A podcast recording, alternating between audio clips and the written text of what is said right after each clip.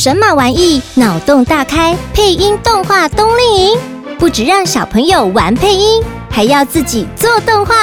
透过不同媒材创作动画道具及布景，从故事创作、脚本分镜、操作动画 APP、动画配音，让小朋友完整呈现动画作品。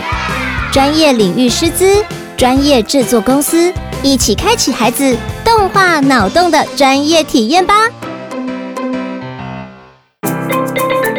莎拉的故事森林有越来越多爱说故事的小精灵，拉长您的耳朵，跟着美妙的音乐，快来和莎拉一起用你的、我的、他的故事，探索充满欢乐的故事森林。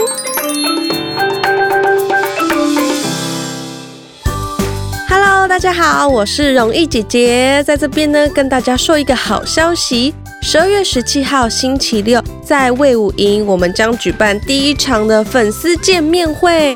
现场呢，莎拉会说故事给你听，我们还有准备好多好玩的游戏，还有小礼物要送给大家哦。详细的活动资讯都在这一集的节目资讯栏，快来和我们一起玩吧。接下来就让我们听故事喽。打造诺贝尔奖的发明家。诺贝尔。年幼的诺贝尔说：“我也想跟爸爸一样成为发明家。”诺贝尔今天也待在爸爸工厂里的实验室参观，完全忘记时间。诺贝尔的爸爸是帮忙制作军用武器的技术人员，也是发明家。充满好奇心的诺贝尔最喜欢参观爸爸的工厂。只不过，幸福的生活总是短暂的。战争结束后，爸爸的武器工厂没有新的订单，加上工厂大火而欠下债务。年幼的诺贝尔为了要重新恢复家业，吃了不少苦。他总是说：“我要发明出方便人们使用的东西。”曾经梦想成为发明家的诺贝尔，努力的想要制作出可以改善人们生活的新发明。因为有会制作武器的爸爸。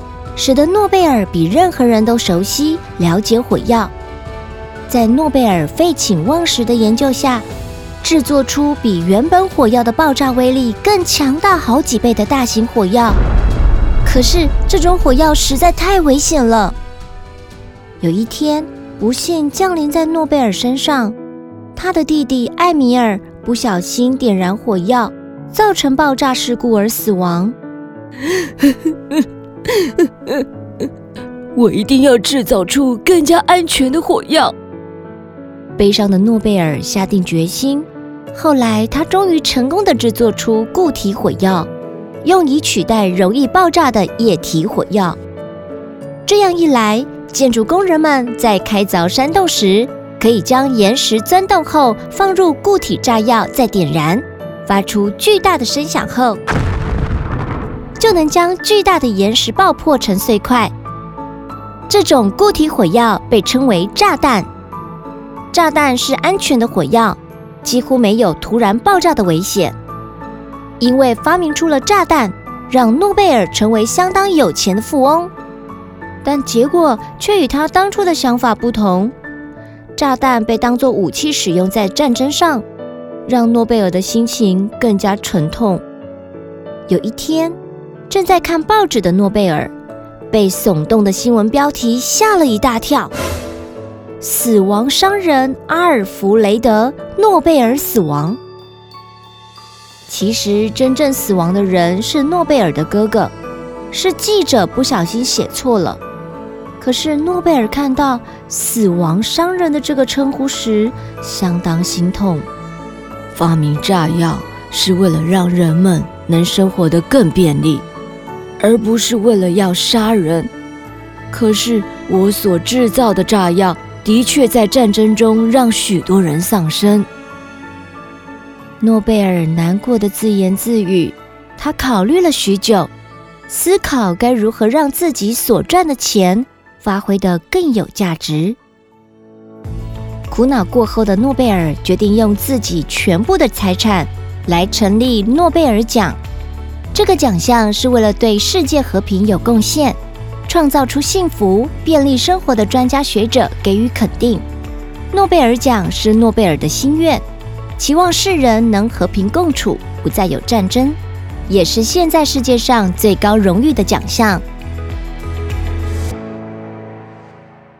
喜欢今天的节目吗？欢迎到 Apple Podcasts 及 Spotify 订阅莎拉的故事森林，留言加分享，或是到神马玩意脸书粉丝专页私讯或录下你想说的话给莎拉，就有机会在节目中听到莎拉回复你哟。